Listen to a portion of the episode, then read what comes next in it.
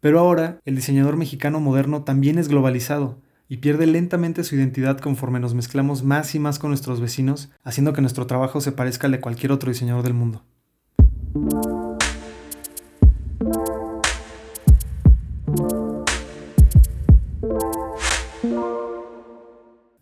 Hola a todos, muy buenos días, muy buenas tardes, muy buenas noches, queridos escuchas. Estás escuchando ahora Oficina General, es el podcast donde hablamos del impacto cultural y económico que tiene el diseño y exploramos la forma en la que podemos transformar la profesión de una enfocada al consumo por una que ponga el significado y la función por delante. Soy su presentador, Jorge Peña.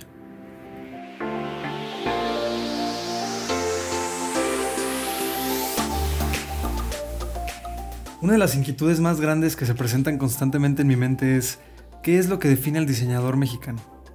En este mundo globalizado, ¿cuáles son nuestros mitos colectivos entre diseñadores que nos dan cierta identidad que nos diferencie de otros diseñadores en el mundo? ¿O es que ya llegamos al punto de que estamos tan conectados en el mundo que es indistinto para nosotros ver el trabajo de un diseñador de Estados Unidos o a lo mejor de uno de Ámsterdam o otro en Japón? No puedo dejar de pensar que ese es el caso, que el diseño en México, por lo menos el diseño de interfaces y de marca que son mis especialidades y mi pan de cada día, están ahora en un nivel en el que buscamos un estilo global o inspirado en valores e investigaciones de mercados extranjeros que perdimos lo que nos hace únicos. Y bueno, aquí podemos pensar, ¿y eso qué tiene de malo? Funciona, ¿no? Al final de cuentas. Cumple los objetivos de nuestros clientes también, les ayuda a vender más, y si venden más crecen y eso significa que todo va bien. Y es verdad, la verdad, no tiene nada de malo. Sí funciona, sí hace crecer a nuestros clientes. Pero si en las marcas y los negocios constantemente pensamos que para ser un líder en el mercado no tienes que ser el mejor, sino que debes ser único, ¿por qué no aplicamos eso mismo en el diseño mexicano? Diferenciarnos y buscar nuestra forma de ver las cosas y probar que funcionan. Sigan conectados y acompáñenme a buscar respuestas a estas grandes preguntas.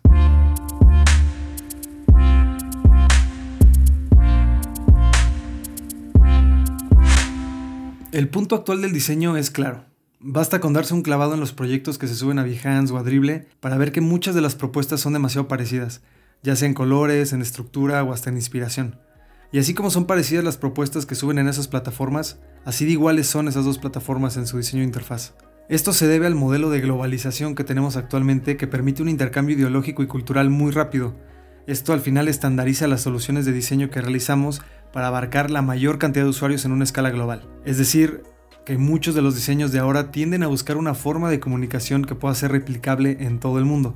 Y esto sucede principalmente en marcas transnacionales o de franquicia. Y como estos son los proyectos más prevalentes en el colectivo, terminan siendo inspiración para los pequeños negocios que buscan replicar sus éxitos. Si lo vemos en términos más humanos, hablando de antropología por ejemplo, estos elementos que se repiten constantemente describen exactamente lo que es la cultura, la cultura son los conjuntos de saberes, creencias y pautas de conducta de un grupo social, incluyendo los medios que usan sus miembros para comunicarse entre sí y resolver necesidades de todo tipo. Entonces para mí resulta evidente que somos parte de una cultura del diseño que promueve estas acciones. El problema y mi inquietud surge en pensar que esta cultura está totalmente basada en la globalización. En mi opinión personal la globalización tiene más ventajas que desventajas, es verdad. Pero una de las desventajas que me preocupa mucho es que en un mundo globalizado la competencia entre las sociedades en un mismo modelo de mercado tiende a suprimir e invalidar las realidades culturales de las otras sociedades de menor poder. Esto quiere decir en resumen que las sociedades poderosas tienen más posibilidades de éxito y abundancia que las sociedades menos preparadas económicamente para ello. Y en este punto está México. Tristemente estamos siendo suprimidos de los movimientos culturales representativos que se están dando en el mundo en el ámbito del diseño por lo menos, y nos pasa esto de una manera inconsciente, no es algo que percibamos constantemente. Aquí yo veo dos cosas importantes que son partícipes de este problema. Número uno es que la capacidad de innovación del país está paralizada, es decir, que hay ciertas estructuras institucionales que facilitan que se introduzca la innovación extranjera al país, pero no permite que se cree internamente. Y número dos, que también sufrimos un debilitamiento de una identidad nacional moderna que represente al diseñador mexicano globalizado. Sigan en sintonía, piensen estos dos puntos muy profundamente y regresamos en unos momentos.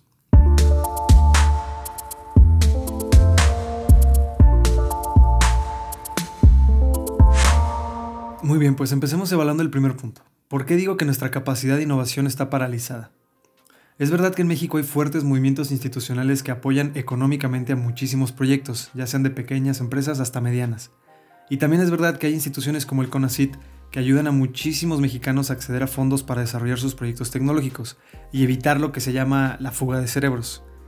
Para los que no conocen el término de fuga de cerebros, se refiere a que las personas con altos niveles de estudios abandonan su país de origen para desarrollar sus carreras o negocios en el extranjero, donde posiblemente es más fácil estructuralmente o más económicamente viable. Y también eh, otra de las tareas del CONACYT es pues, facilitar el registro de patentes. ¿no? Pero hay un elemento estructural que puede que sea muy dañino para el desarrollo de la cultura y la innovación en el diseño, el cual considero yo personalmente que es el Tratado de Libre Comercio que existe entre México, Canadá y Estados Unidos. Está clarísimo por los datos de la OCDE que Canadá y Estados Unidos están en un punto de desarrollo superior al de México, y por muchísimo. Entonces, aquí aplica la desventaja que les comentaba de la globalización, en la que las sociedades más desarrolladas tienen una ventaja competitiva infranqueable y terminan suprimiendo los desarrollos del vecino. De nuevo, no es totalmente malo el Tratado de Libre Comercio, para nada. Es solamente una observación desde el punto de vista de la cultura y del diseño. Este problema estructural no le permite a México explorar sus propias soluciones a sus negocios porque consumimos constantemente las soluciones que presenta una sociedad más avanzada como lo es Estados Unidos. Por ejemplo, ¿quieres un par de zapatos nuevos? Vas y los compras en Nike o vas al centro comercial local donde está la boutique de diseño mexicano. ¿Te late ver una película? Pues vas a las opciones más populares y accesibles que son Netflix o Amazon Prime. Pero ¿por qué no Blim o Cinepolis Click? ¿Buscas una forma de recibir pagos en línea? Pues te vas a PayPal porque es bastante popular. Tenemos empresas que construyen computadoras, tenemos empresas que desarrollan sistemas operativos, empresas que produzcan videojuegos, que vendan consolas, que produzcan y vendan televisores? De la mayoría de esas preguntas te podría decir que sí, existen algunas, pero sufren el problema de la competencia. No es posible para estos negocios competir contra los gigantes extranjeros y experimentar las mismas curvas de crecimiento. Pero, ¿por qué? ¿Por qué pasa esto? Existe un libro interesantísimo que pone en palabras muy claras los problemas que estamos hablando. Andrés Oppenheimer, que es un periodista, escribió Crear o Morir, y en ese libro él busca explicar las claves para crear una cultura de innovación en Latinoamérica. Si no han podido leer el libro, les recomiendo muchísimo hacerlo. De verdad es un libro muy muy interesante. Pueden revisar las referencias del capítulo en el sitio web oficinageneral.com y ahí van a encontrar el link que los va a llevar a Amazon. De este libro aprendí lo siguiente. Tenemos que enfocarnos en la gente. Es clave encontrar el tipo de gente que tenga la capacidad y que esté concentrada en el trabajo. Se necesitan mentes creativas de todo el mundo que lleguen atraídas por un ambiente de aceptación a la diversidad étnica, cultural e inclusive la diversidad sexual. También necesitamos una educación de calidad y menos burocracia. El obstáculo principal en nuestro bello país es que existe la burocracia interminable y la corrupción. Existen muy pocos estímulos fiscales de fácil acceso para crear una empresa y los trámites para abrir una son muy caros y también son extensos. Oppenheimer lo pone muy claramente en que la educación no se trata de impartir conocimiento y que la memoria sea la máxima regla. La educación de la innovación se trata de procesar el conocimiento. Entonces hay que cambiar la forma en la que aprendemos también. También la creatividad es un proceso social.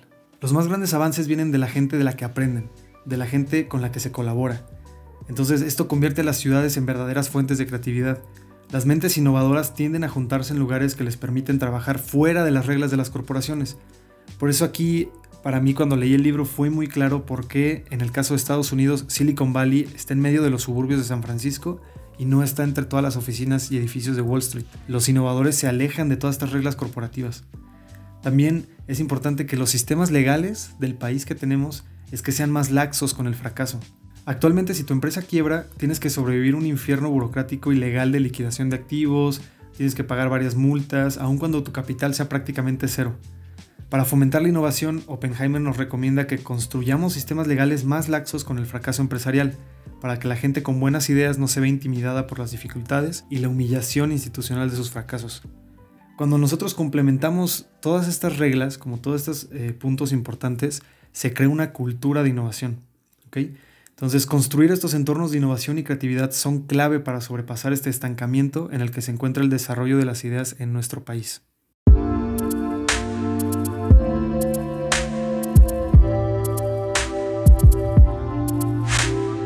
Entonces, si están prestando atención, lo más importante sigue siendo la creación de una cultura. ¿Cómo revivimos la innovación en el país? Creando una cultura de innovación. Pero si ya estamos atrapados en una cultura del diseño que se enfoca completamente en la innovación, con toda esta cuestión del diseño enfocado al usuario, todas estas investigaciones que están pensando en cómo seguir construyendo ideas, el diseño iterativo, pues nada más estamos replicando los saberes de otros lados. ¿Cómo se crea entonces una nueva cultura? Recordemos el segundo punto que considero como partícipe del problema. No tenemos una identidad nacional moderna que represente al diseñador mexicano globalizado.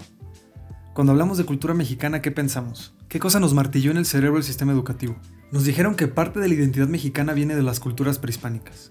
Nos dijeron que somos aztecas, que somos originarios de esta tierra, que somos hijos del maíz. Hay gente que se toma mucha honra en esto y usa elementos aztecas como Quetzalcoatl para identificarse como mexicanos. Pero hasta donde tenemos conocimiento, México se creó en una independencia de un grupo de mestizos y criollos educados al estilo europeo casi 300 años después de que cayera el imperio azteca. 300 años, o sea, ni siquiera México ha existido tanto como país. Entonces consideremos en verdad que tanto esas culturas prehispánicas son parte de nuestra cultura, o sea, de la forma en la que construimos México, o si son solamente ese elemento folclórico que pensamos no, nos diferenciaba. O sea, 300 años, si en 200 años no somos para nada los mismos mexicanos que vivieron después de la independencia, ¿qué son 300 años de educación e instituciones de la Nueva España, por ejemplo? Nuestros personajes de la independencia como el cura Miguel Hidalgo hablaban varios idiomas y leían constantemente a los grandes pensadores europeos. Nuestro país fue construido por ideales más cercanos a los revolucionarios franceses que a los de los antiguos aztecas. Esto no quiere decir que toda esta cultura de la comida o de las tradiciones se tenga que desechar, sino que, como vamos a estar viendo un poquito más adelante, estamos construyendo una cultura única, somos multiculturales. Más adelante en la revolución cambiaron la constitución para hacerla más adecuada a la nueva realidad del mexicano, un mexicano multicultural, un mexicano que tenía aspiraciones de riqueza y de igualdad como las grandes potencias europeas, pero que se veía ahorcado por las leyes injustas de un sistema de haciendas y las tiendas de raya. Un mexicano que vivía en un país donde el 1% de la gente era dueña del 85% de las tierras. Y bueno, al final la revolución sucedió y cambió la cara del país y la preparó para la modernidad. Una modernidad que se hizo súper atractiva para el resto del mundo gracias al poder educativo que tuvo el moralismo. El muralismo de Siqueiros, de Diego Rivera, que dejó asentado en todo México y otros países la historia mexicana desde la conquista hasta la revolución. Y ahí se construyeron básicamente muchos de los mitos culturales que tenemos actualmente. Los murales, los libros, la poesía, las películas y otros elementos culturales de México tuvieron tanto impacto que muchos extranjeros se mudaban al país e iniciaban una nueva vida. Se naturalizaban, se convertían en orgullosos mexicanos y creaban mucho más cultura en nombre del país. Este es el caso de mis papás, por ejemplo, que ambos son chilenos, pero mi papá ya es naturalizado. Eso me convierte a mí en un hijo de chilenos que tuvo una educación mexicana normal en una época donde la televisión era internacional, que crecí con el internet al lado en constante comunicación con Estados Unidos y el resto del mundo y que disfrutaba en mis tiempos libres jugando videojuegos que llegaban desde Japón, como la leyenda de Zelda, por ejemplo. Yo me considero un diseñador mexicano globalizado. Y no puedo dejar de pensar en cuántos miles o hasta millones de mexicanos se repite esto. ¿Cuántos son hijos de extranjeros? ¿Cuántos de estos niños su abuelo era español o inglés o hasta alemán? ¿Cuántos tuvieron la influencia de Cartoon Network y de Nickelodeon? De History Channel, de Fox News? ¿Cuántos conectaron con los videos de los inicios de YouTube? ¿Y cuántos seguimos aprendiendo constantemente en plataformas como Udemy o Doméstica de profesores que pueden estar en España, en Argentina, en Chile? El diseñador mexicano moderno puede tener orígenes extranjeros o tener un linaje tan extenso que se remonte a los primeros mestizos. El diseñador mexicano disfruta de los tacos, del mole, de los tamales, disfruta de un paseo por los pueblos mágicos y coloniales por toda la República, aprende de la abuelita que le enseñó a hacer un huipil, lo transforma en un objeto de moda internacional, visita la casa de Barragán en Ciudad de México y se sorprende con cómo se mezcla el minimalismo con los colores y las proporciones de lo colonial, el diseñador mexicano construye desde su identidad personal y la proyecta al mundo. Pero ahora, el diseñador mexicano moderno también es globalizado y pierde lentamente su identidad conforme nos mezclamos más y más con nuestros vecinos, haciendo que nuestro trabajo se parezca al de cualquier otro diseñador del mundo. ¿Recuerdan la pregunta de cómo construimos una nueva cultura? Aquí entra un nuevo término llamado hibridación cultural. No se despeguen, continuaremos con este tema en unos momentos.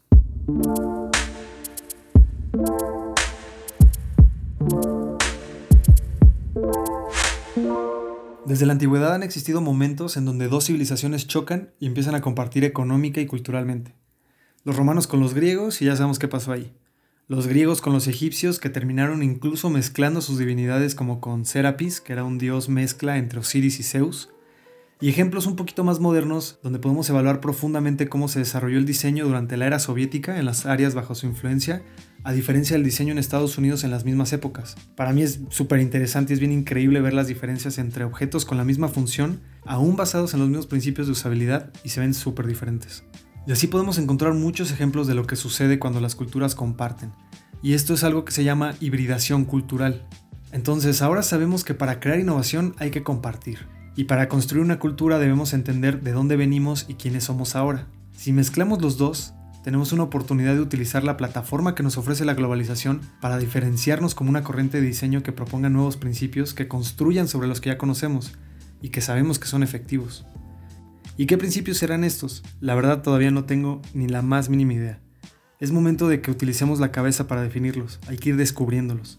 De eso se trata también este podcast, de explorar cómo cambiar nuestra profesión, cómo definir estas nuevas corrientes del diseño. Espero que este episodio, que fue un poquito extenso, haya aprendido por lo menos una pequeña chispa que nos permita crear esta nueva idea como diseñadores en conjunto.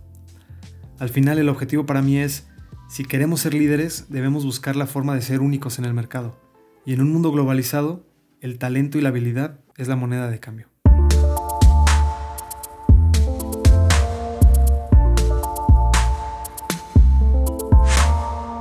Gracias a todos por escuchar el capítulo. Espero de verdad haya movido un poquito las ideas. Eh, esto es un tema que de verdad me está causando muchas preguntas en la cabeza. Quiero ver la forma en la que la podemos resolver. Uno de los objetivos del podcast es eso, ver cómo podemos nosotros encontrar una nueva identidad del diseño. Como siempre, las referencias de lo que utilicé en el capítulo lo pueden encontrar en la página web oficinageneral.com. Ahí está el transcrito del capítulo y también las referencias. Si quieren como meterse mucho más a detalle. Y si quieren compartir conmigo su visión al respecto, no duden en hacerlo por cualquier canal de comunicación de Oficina General. Entonces nos pueden encontrar en Twitter, en Facebook, en Instagram comenten, manden una fotografía, manden un mensaje directo. Yo estoy más que contento de escuchar sus comentarios. Agradezco también muchísimo a los Patreons que apoyan el proyecto Oficina General. Rodolfo Raúl Pérez Serrano, muchísimas gracias por todo tu apoyo en el canal. Si ustedes quieren seguir a Rodolfo, pueden hacerlo en Instagram con su usuario ro-pese, ro-pese. Este, y pues también si quieren mandar un mensaje agradeciéndoles el apoyo. Como siempre los espero la próxima semana, no olviden seguir la cuenta en las redes sociales para estar siempre al tanto de los lanzamientos y actualización de los capítulos. Sigan haciendo un excelente trabajo, sigan siendo geniales compañeros diseñadores. Nos vemos la próxima semana. Cuídense mucho.